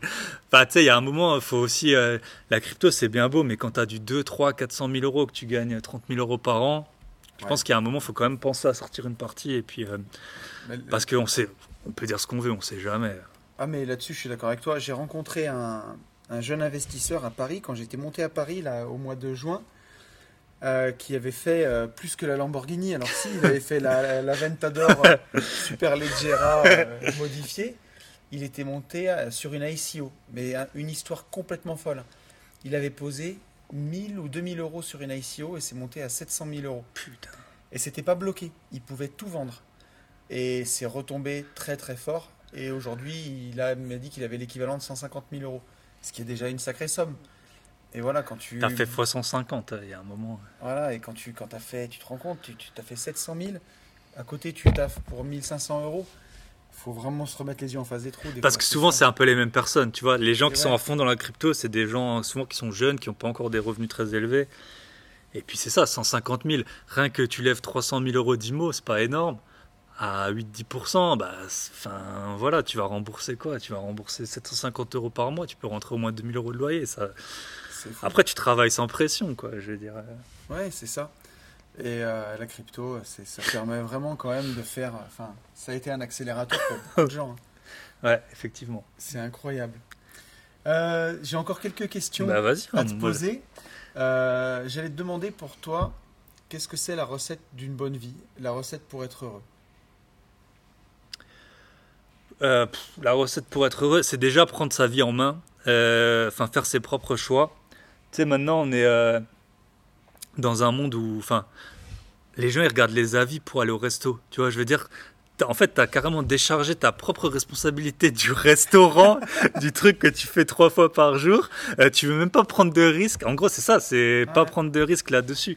Donc, euh, il y a un moment, voilà juste assumer ses propres décisions, faire ses propres euh, choix. Et après, euh, pour moi, alors je pense que chacun est différent, mais pour moi, c'est, ça passe par une, en fait, une discipline. Tout ce qui a toujours fonctionné pour moi. Et aussi, je suis associé, tu vois, parce qu'au moins, on a des comptes à rendre. Je veux dire, euh, Ouais. toi, tu as trop vite fait de t'auto-convaincre. Tu sais, ouais, vas-y, je vais pas aller, je vais pas le faire, je vais pas visiter et tout. Quand tu es à deux, c'est comme, tu vois, à un moment, je jouais au tennis pendant longtemps avec un pote. Bah, c'était à 9h du soir, parfois j'avais la flemme. Mais ton pote, il est là. Et puis quand lui, il veut pas, toi, tu es là. Et, euh, Bien sûr. et donc pour moi, c'est. En tout cas, je pense que beaucoup de gens sont peut-être différents. Il y a des plus créatifs et tout. Mais moi, c'est la discipline. Tu te mets. euh, Et ensuite, tu te mets un objectif, tu le découpes en le plus de parties possible. Par exemple, appeler pour des visites, faire ton sport. Si tu veux. J'ai couru un semi-marathon, ben voilà, c'était trois fois par semaine, je devais courir. Point. C'est. Et pour moi, les résultats, dès que tu es. parce qu'en fait, ton esprit, tu as l'impression que tu es un. on est tous intelligents à certains degrés, euh, dans certains trucs. Mais après, c'est que la discipline pour moi qui, qui fait que tu avances et qu'après, tu es fier de, de ce que tu as fait. Là. Combien de gens on connaît? Ouais, je vais investir demain. Même la bourse, je veux dire, c'est le truc le plus simple du monde. C'est aussi simple que créer un compte Instagram. Bien sûr. Le le CAC 40, il a pris 30% cette année et c'est peut-être, enfin, c'est pas encore l'indice le plus euh, rentable, tu vois. Donc, euh, ouais, pour moi, c'est ça la discipline. Euh, faites-vous, faites-vous des listes et puis tenez-vous. euh, Alors, faut pas que ce soit, faut pas trop charger la mule, mais voilà, si tu as 3-4 objectifs, si tu veux perdre du poids, acheter des biens immobiliers et puis. euh, je sais pas, rencontrer euh, ta future femme, ben voilà, tu, tu découpes. Qu'est-ce que ouais. ma femme elle veut Quelqu'un qui soit en forme, ben, je fais du sport. Quelqu'un qui a des objectifs, ben je passe, je définis mes objectifs. Et puis Je- voilà. quoi. Je suis bien d'accord avec toi. Tu vois, et c'est marrant parce que quand tu dis la recette d'une bonne vie, discipline et responsabilité, c'est pas les mots qui te viendraient en, en- enfin, ou qui viendraient à n'importe qui en priorité. Et en fait, quand tu y penses, bah, si tu veux déjà faire des choses, si tu sais, on vit qu'une fois et ça passe vite. Si, euh, si tu as envie de voir le monde, si tu as envie de voir euh, comment c'est en haut de la Burj Khalifa, si tu as envie de voir les pyramides et euh, celle d'Égypte et celle du Mexique, bah, la vie elle passe vite quoi. Si tu remets toujours plus tard tes voyages, tes choses comme ça, bah, tu fais rien en fait. Puis ça passe quoi. Ouais, c'est ça. Plus, plus tard, c'est plus tard, c'est jamais. Tu vois. Moi, ben, dans un mois, euh, j'étais invité à un mariage il y a quelques, il y a deux mois. Celui qui s'occupait de l'enterrement de vie de garçon, il a rien fait. Ils ont fait un truc, euh, c'était pourri, franchement. Ouais. Genre le samedi soir pour. euh, Et moi, j'ai dit, ben vas-y, on va faire un post VG, on va à Dubaï. Il a dit oui, ben 12 heures après, j'avais les tickets, j'avais l'hôtel, c'était fait. Et puis là, en janvier, on va à Dubaï. Et puis c'est. Je ferai peut-être pas des photos, parce que moi, je poste pas les photos de mes vacances. tu sais, sur le jet ski comme ça. euh. Il y a deux ans, ouais. j'étais ruiné. Maintenant, regarde ma vie. Je- Donc, ouais. Ouais, c'est ça, posez-vous. Euh. Se poser les bonnes questions et après, euh, Ouais. après faire des listes et puis, et puis s'y tenir. Qu'est-ce que c'est le moment dans ta vie où tu t'es senti le plus libre? Là où je me suis senti le plus libre, je pense, pff, ça date, hein, mais euh, ouais, il y en a plein. Euh, mais j'étais, euh, Tant mieux s'il y en a plein. ouais, j'étais en, quand j'étais étudiant, je suis allé euh, en Hongrie à vélo. Et du coup, c'était avant, euh, parce que c'est vrai que, quoi qu'on en dise, les réseaux et tout, maintenant, ça, ça- c'est quand même un peu une charge mentale, tu vois.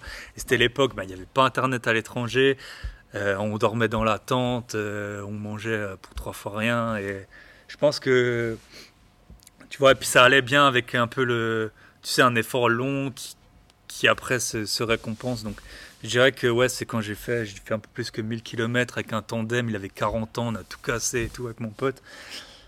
Et ouais, je dirais que c'était là où je me suis senti le plus libre. ça fait du bien les moments comme ça. Ouais. Puis ça te, comment dire, si tu sais, ça te met un standard pour la suite. Ouais, ouais, c'est ça, c'est ça. Te dire, faut pas trop que je m'égare quoi. Ouais. Est-ce que tu as un livre que tu aimes bien, que tu as envie de, de conseiller aux auditeurs d'une vie de liberté? Ouais, alors bon, je lis. Bah, je pense que ma mère, elle me dit toujours dans, dans tes invités, tout le monde lit. Un- Alors elle lit aussi, mais elle me dit toujours, c'est incroyable, tout le monde lit. Euh, dans- je- franchement, j'en ai plein des livres. Toi, tu as de la chance, ta mère, elle écoute ton podcast. Moi, Ouais. moi, ma mère. Mais je sais pas, moi, les gens après, ils me font des réflexions. Ouais, j'ai pas encore eu le temps d'écouter ton podcast. C'est bon, les gars, je vous ai jamais demandé de, de, de lire euh, mon podcast. Alors, je pense que vraiment, le livre que je conseille plus de, au plus de personnes, c'est euh, la biographie de Arnold Schwarzenegger. Ouais. Euh, Total Recall. En fait, c'est vraiment, tu vois, un peu. Je euh, la connais, je ouais. Incroyable. et je pense que c'est c'est là que tu vois qu'il n'y a pas de limite. Quoi. Je veux Ouais. dire, euh, lui, il était dans un village, il n'y avait pas d'eau courante, je crois, en fin fond de l'Autriche. Après, il est conducteur de tank. Après, il fait le bodybuilding. Et tu sais, mine de rien, par exemple, le bodybuilding, ça a perdu en importance par rapport à les années 90. En fait, c'était un peu comme Michael Jordan et la NBA. Lui tout seul, il a fait connaître un- une discipline au monde entier. Et puis après, euh, gouverneur, euh, marié avec une Kennedy. Voilà. Et puis à la base, investisseur IMO. euh, C'est ça. Millionnaire avant de faire même de Ouais. faire des films à partir de rien. C'est Mm. incroyable quoi. Ouais, c'est hyper inspirant. Et aussi, tu vois, il raconte qu'à un moment, bah, il avait assez d'argent pour pas prendre des rôles de, de seconde zone. Quoi. Et dans l'immobilier, c'est pareil. En fait, ce qui est dur, c'est faire vraiment les premiers, les premiers euros. Et après, une fois que tu as quelques dizaines de milliers d'euros, tu, tu peux refuser des trucs que tu sens pas. Tu vois, toi, ton premier immeuble était un peu foireux. Maintenant, tu tirais même vie. plus, tu vois. C'est impossible. qu'en fait, ce qui est dur, c'est vraiment, tu vois, le début de la boule euh, de neige. Et lui, il a, via l'immobilier, il a réussi à, donc, euh, à s'en défaire. Donc, tu fais les meilleurs choix. Et avant de conclure, est-ce que tu as une citation préférée ou un mantra que tu aimes bien? Ouais, je vais, je vais citer une de Tony. Euh, Merde. C'est euh, plus t'es con, plus t'es bon. Ah. Euh, franchement, alors j'en ai plein des citations, je leur demande aussi dans mon podcast, mais c'est exactement ça. Tu vas à un appartement, euh, c'est assez simple. Tu vas sur le bon coin et un numéro de téléphone t'appelle. Il n'y a pas à se poser la question de est-ce qu'il faut refaire la salle de bain ou pas? Tu veux faire du sport, tu veux courir un semi-marathon, tu peux aller sur le forum, là, je sais plus, courseapied.net, là, mais va courir, tu vois, c'est comme ça. Et euh, tu veux te lancer dans les cryptos, tu auras beau voir toutes les vidéos YouTube, tu sais même pas ce que, tu sais, les réseaux, là, ERC20, TRC et tout. Tant que t'es pas en train de cliquer, euh, d'envoyer 1000 balles euh, et que t'es pas sûr du réseau, tu vois. Donc il y a un moment, il faut débrancher le cerveau. Ça, je pense qu'on nous a tous dit à l'école que voilà, c'était très bien la réflexion et tout, mais il y a un moment, il faut juste euh, débrancher le cerveau et faire ce qu'il y a à faire. Quoi. Ouais, complètement. Et merci Tony pour la citation. merci à toi. Je suis flatté. Je pensais pas qu'elle plairait celle-ci. Euh, bah déjà, écoute, merci Thibaut pour, euh, pour cet entretien. C'était vraiment trop cool. Je vais te laisser conclure, mais je voulais juste dire que bah, il y aura le podcast qui va sortir aussi sur ta chaîne, sur Bye Bye Patron, qu'on va enregistrer maintenant, où autour des punchlines de rap. Je pense que ça va être vraiment rigolo, donc n'hésitez pas à aller, euh, à aller voir ça. Euh, moi, je vous retrouverai juste après pour la conclusion du podcast. Et euh, bah, je te laisse le mot de la fin, Thibaut. C'est pour toi. ben déjà, j'étais ravi d'être sur, sur l'épisode. Et moi, le seul conseil que je donnerais, c'est c'est profiter du voyage, profiter de... Voilà, moi j'investis avec un ami à moi, on passe des hyper bons moments. Euh, je sais qu'il y a des gens qui sont dans des situations qui sont compliquées, qui se privent de tout, mais dès que vous pouvez un peu passer au-delà de ça, coupez pas surtout, la vie ça passe vite. Et euh, les investissements c'est important, la liberté financière c'est bien, mais je pense que dans tous les métiers, on peut quand même trouver une certaine satisfaction ou essayer de peut-être de faire un pas de côté ou, ou créer un side business profiter, de, profiter quand même au maximum de, de chaque jour. Et puis après, le, futur, personne ne sait ce qu'il adviendra. Donc euh, ce sera mon mot de la fin. C'est beau. Merci beaucoup à toi Thibaut. Salut. Ciao. Et je vous retrouve. Voilà, j'espère que ce podcast vous aura plu. J'espère que vous aurez appris des choses. J'espère que ça vous aura donné bah, l'envie de la rage et encore l'envie de, bah, d'empiler des lots et d'investir et, d'avancer vers vos rêves.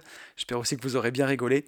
N'oubliez pas d'aller voir le, d'aller écouter, pardon, le, prochain podcast qu'on a fait avec Thibaut, donc qui est sur sa chaîne, qui sort mercredi 22, 22 euh, décembre, notre battle de punchline de rap. Franchement, ça vaut le détour et on s'est vraiment marré. Moi, je vais vous souhaiter, euh, je vais vous souhaiter de passer de bonnes fêtes en famille, parce que c'est vraiment des moments privilégiés, des moments où il faut savoir aussi couper et je le dis aussi pour moi, où ça fait du bien de couper, de profiter de ses proches. C'est, je vous souhaite, ben, encore une fois, comme je disais au début du podcast, de prendre ce temps pour, euh, ben, pour faire une pause, pour regarder ce que vous avez accompli, pour vraiment noter vos victoires. Je vous souhaite d'arriver à voir ce qui vous a rendu heureux cette année. Parce que vraiment, c'est là que nous mène le chemin. Sur ce podcast, on parle beaucoup d'argent, mais l'argent doit avoir un but, en fait. le but, c'est de passer une bonne vie, en fait, tout simplement, d'être heureux. Donc réfléchissez cette année à ce qui vous a rendu heureux, au beau moment que vous avez passé, et je vous conseille dans votre liste d'objectifs de, bah, de les multiplier, ces moments-là. Je vous souhaite une très très bonne fin d'année, et vous le savez, je vous souhaite, par-dessus tout, de vivre libre.